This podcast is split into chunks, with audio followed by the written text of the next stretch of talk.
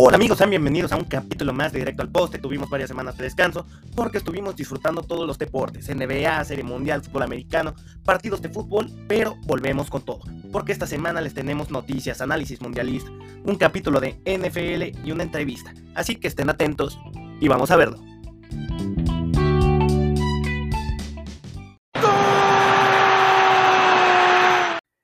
Desde el último episodio hasta hoy tuvimos la noticia de que la Liga MX tiene campeón, el cual fue el Pachuca de Guillermo Almada tras vencer 8 a 2 en el marcador global Alto Luca.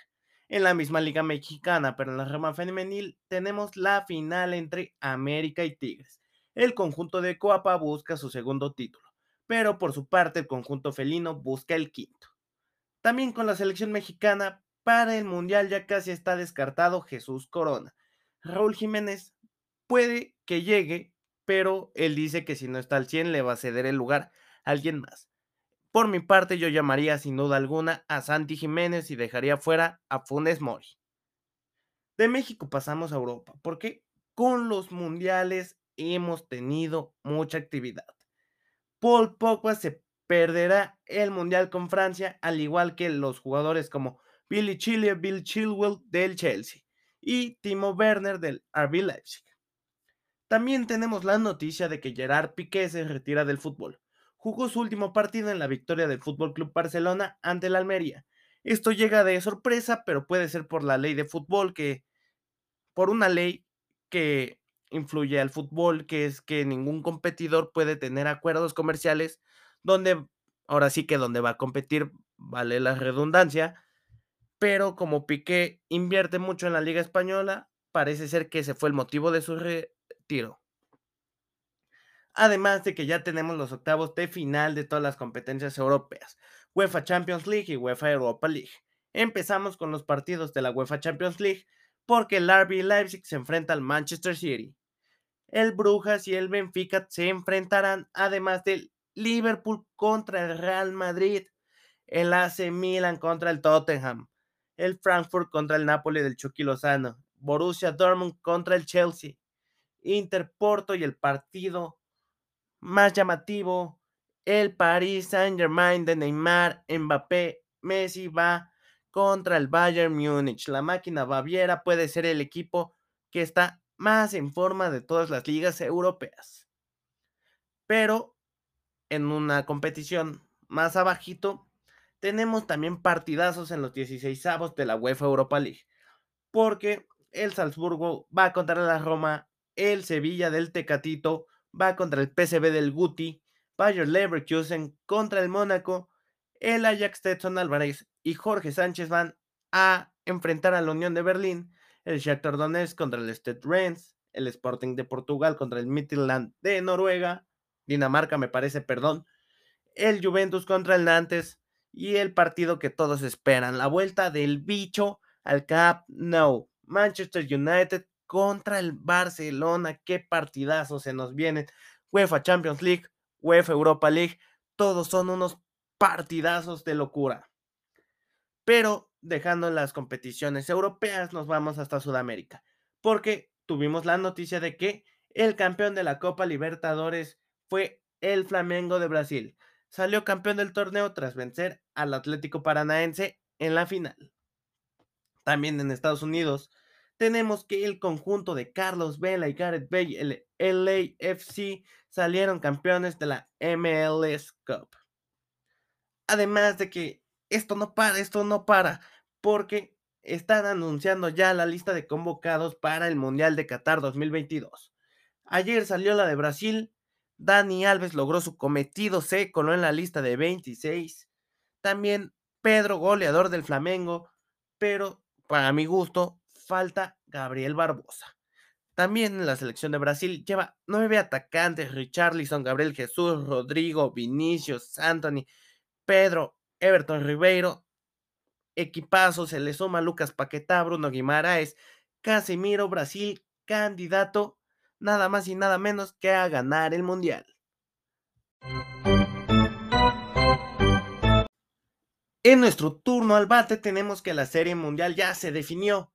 En el sexto juego los Astros ganaron la Serie Mundial. En el partido le ganaron a los Phillies 4-1 en esta serie mundial. Los Astros se llevaron un no-hitter combinado. Historia pura, el primer no-hitter combinado en la historia de los playoffs. Jeremy Peña fue nombrado MVP de la Serie Mundial, teniendo una temporada fantástica. También seguimos con los premios de la Gran Carpa, porque anunciaron ternas finalistas del MVP del Cy Young.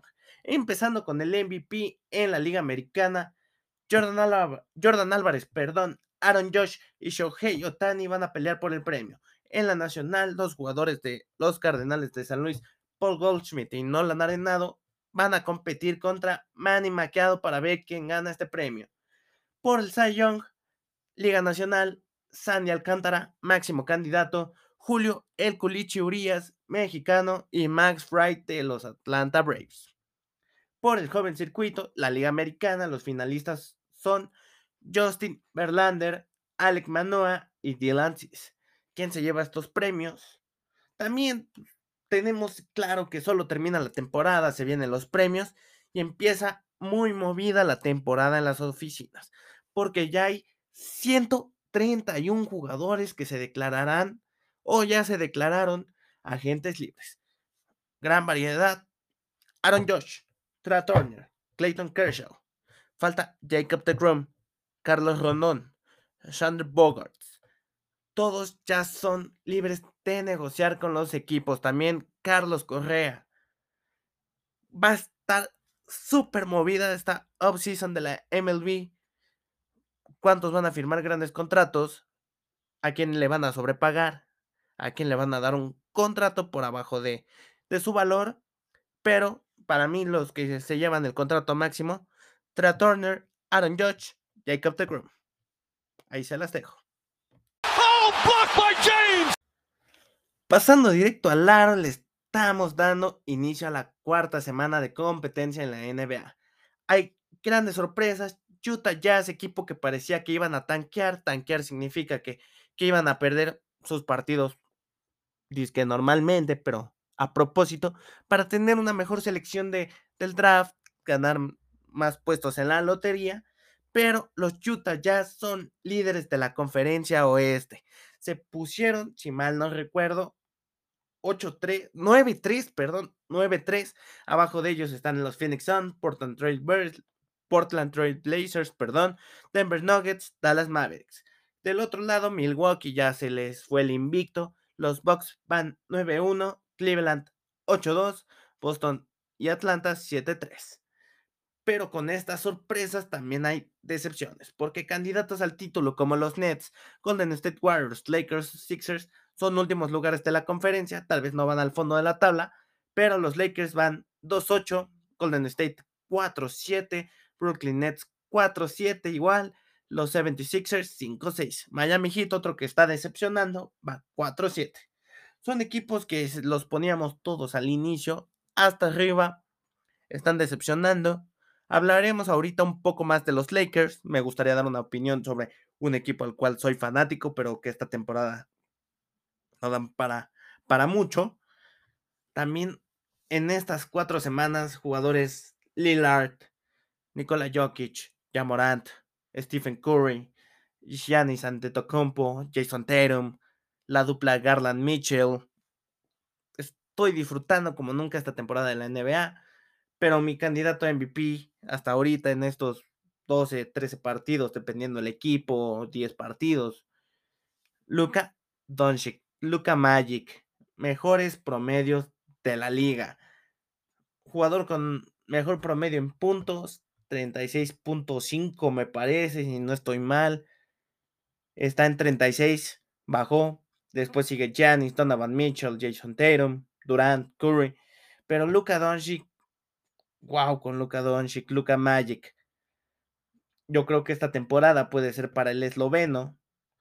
Pero bueno, seguimos de, jugadores, de equipos, porque con los Spurs tenemos una noticia en la cual cortaron a su primera selección del draft 2021, Josh Primo. Siguen generándose rumores de esta decisión en la cual todavía no han comunicado el porqué de las acciones. Se habla mucho de una demanda de la psicóloga hacia el Josh Primo y hacia los Spurs por ahora sí que el jugador desvestirse enfrente de ella, sus abogados obviamente lo niegan, pero pues veremos cómo se desarrolla esta noticia en San Antonio.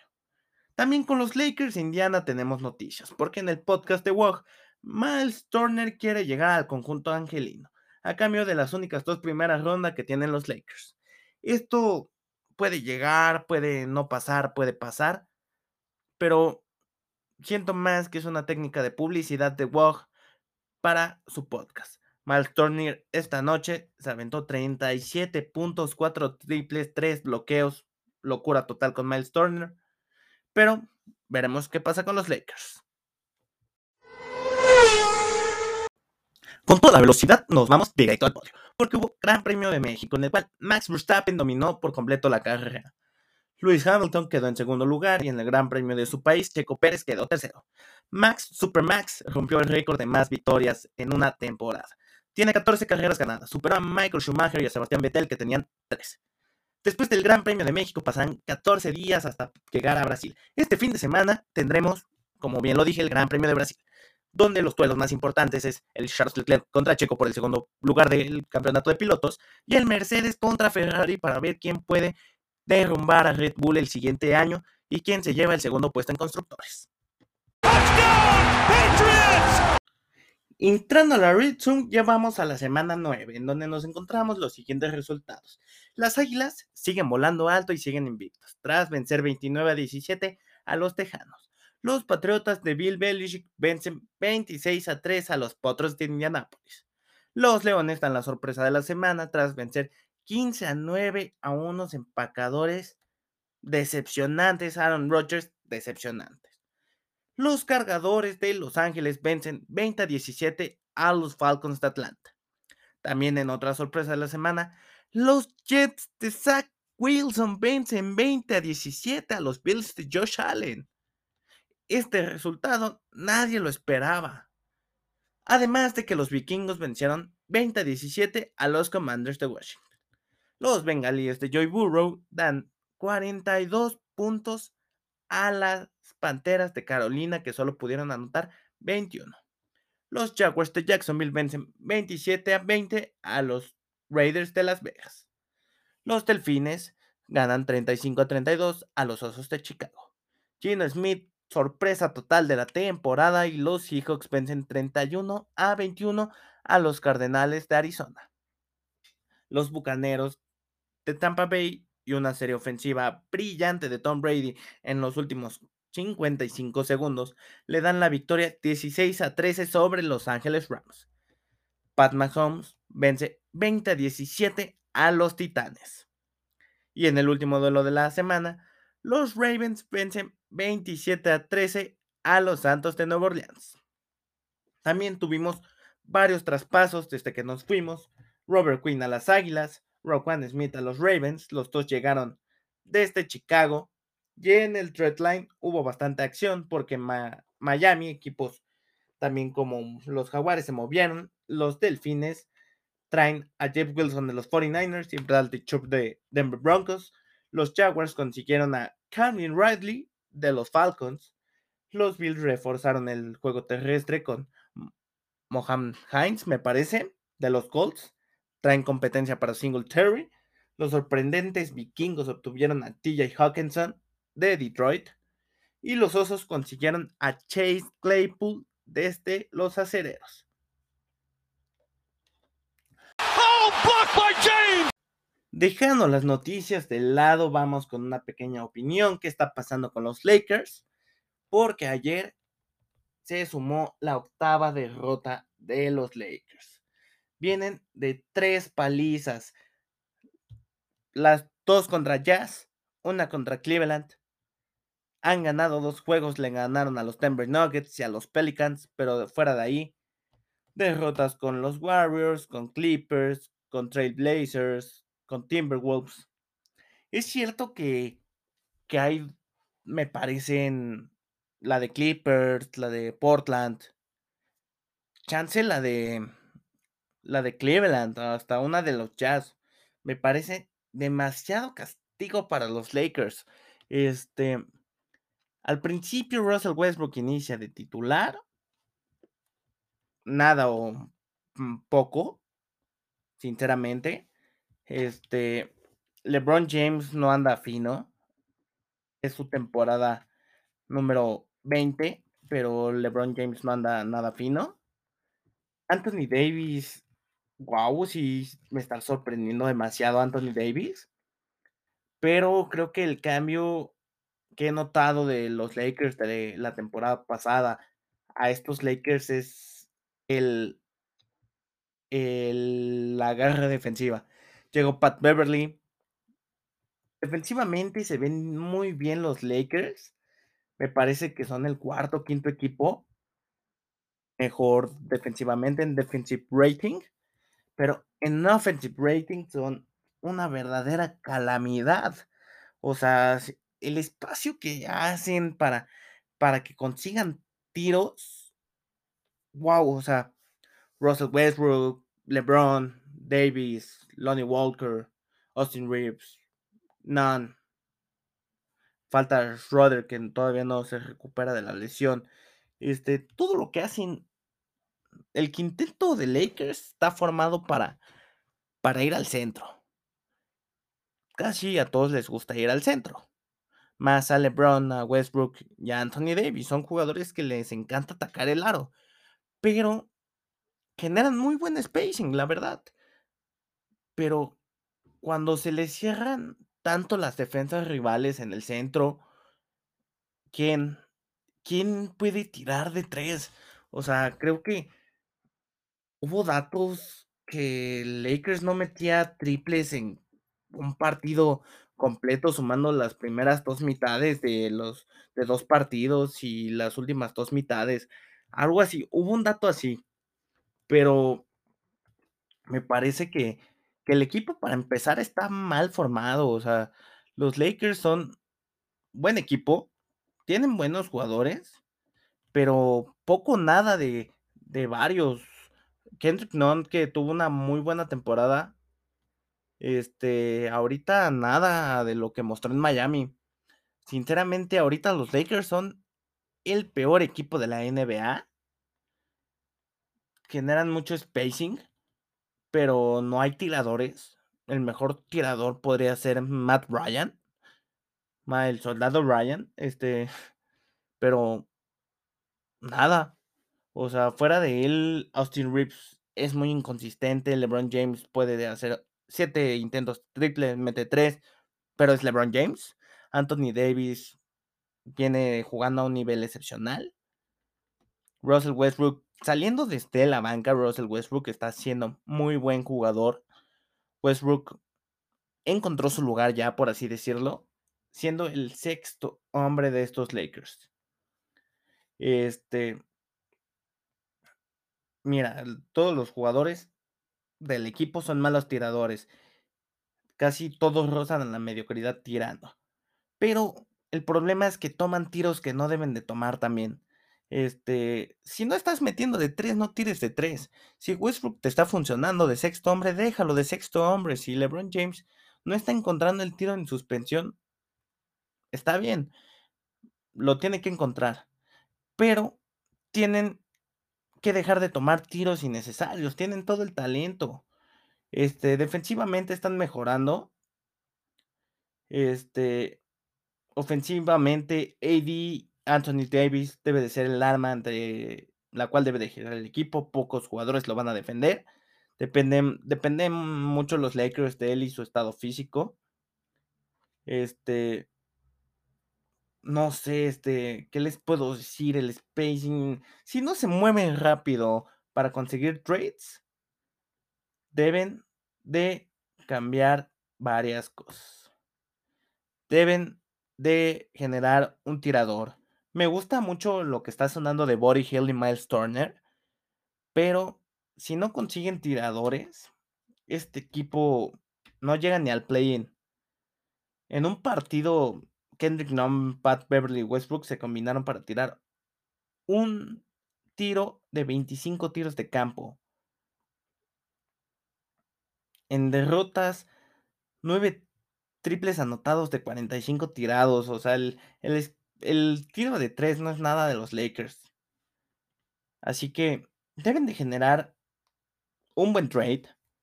No tienen muchos los Lakers de dónde dar. Russell Westbrook cobra 48 kilos para ser sexto hombre. Pues la verdad no, tienes Austin Reeves, Lonnie Walker que ha estado jugando muy bien. Pero tienen que generar mejores tiros, tienen que pensar mejor en cuáles van a ser sus tiros, por así llamarlo. Tienen que mejorar en la selección de tiros, en defensa van bien, pero ofensivamente son una calamidad completamente, ya lo he mencionado varias veces. Me gustaría Body Hill en los Lakers, pero ya este Anthony Davis, ya este Russell Westbrook, le das a LeBron de la temporada pasada, viceversa, LeBron de la temporada pasada le das a Davis a Westbrook de esta, pueden ser campeones, esperemos LeBron vuelva a su nivel. Ha empezado muy flojo la temporada, pero para él que es iniciar flojo, promediar 24 puntos, 9 rebotes, 7 asistencias, está loco completamente. Pero tiene que mejorar mucho en los tiros de suspensión. Tiene mucho, mucho tiro. Debe de empezar a tomar mejores decisiones. todo el equipo debe de empezar a mejorar en la toma de decisiones, a mejorar en los tiros que deben de tomar. Si no, los Lakers no van a llegar a nada mi opción, mi, lo que yo haría sería traer a Body Hill y Miles Turner por Russell Westbrook. Generas tiradores y un pivot dominante. Pero bueno, a ver qué pasa con los Lakers esta temporada. Esto es más o menos la situación que están viviendo ahorita. Pero todo puede pasar en los deportes. Amigos, muchas gracias por escuchar este capítulo. Les recordamos que nos sigan en todas nuestras redes sociales, Facebook, Twitter, Instagram, Spotify, para que estén completamente informados porque saben que todas sus noticias van directo al poste. Así que nos vemos con más capítulos esta semana y sin nada más. Adiós.